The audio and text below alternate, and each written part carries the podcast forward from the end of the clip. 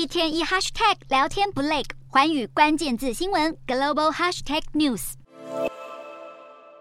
吸血鬼向来是电影喜爱的题材，在波兰东北部的村庄卢奇诺，有建筑工人发现一座乱葬岗，相关单位前往考察，竟然挖出四百五十具骨骸，数量惊人，而且许多遗骸嘴里夹着硬币。头骨被放在两块腿骨之间，学者推测这有可能是一座埋葬吸血鬼的乱葬岗。负责挖掘的考古学家表示，几个世纪之前，人们认为如果死者的亲人在办完葬礼后不久也死亡，那么死者就有可能是吸血鬼。如果被认为是吸血鬼，当时的人会把死者的遗体重新挖出来，将头颅砍下，放在两腿中间，因为十九世纪的欧洲人认为这能移除吸血鬼的诅咒，以及防止吸血鬼死而复生，而把砖块和硬币等坚硬的物品塞进死者嘴巴，是认为能够阻止吸血鬼传染疾病。几个月前，在波兰也发现一座十七世纪的吸血鬼坟墓，一名女性遗骸脖子上架着镰刀，这具遗骸头骨上戴着一顶丝绸帽，推测生前可能地位崇高。而在英格兰也有这座神秘的坟墓，由于关于这里的资讯甚少，因此谣传这可能是一座吸血鬼坟墓。